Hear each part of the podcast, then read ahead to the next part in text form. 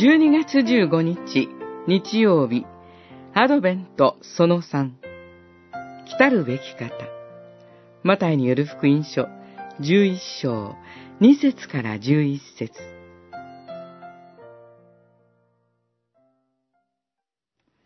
来たるべき方はあなたでしょうか？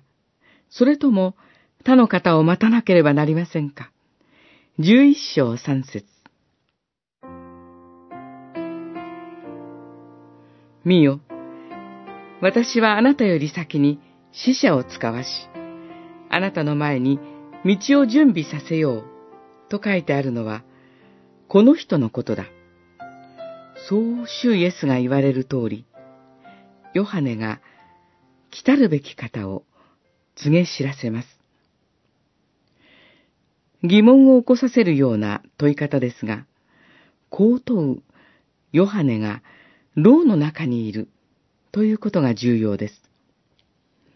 この問いへの主イエスのお答えは、多くのことにとらわれて、牢の中にいるような私たちへのお答えでもあるということです。主イエスは、見えない人は見え、という代表的な言葉を挙げて、イザヤ書の予言全体が実現していることを示し、ヨハネと私たちを励ましてくださったのです。心をおののく人々に言え、大しくあれ、恐れるな。見よ、あなたたちの神を、敵を打ち、悪に報いる神が来られる。神は来て、あなたたちを救われる。イザヤ書35章4節予言通り私が来た。私があなたを救うと。兄弟たち、主が来られる時まで忍耐しなさい。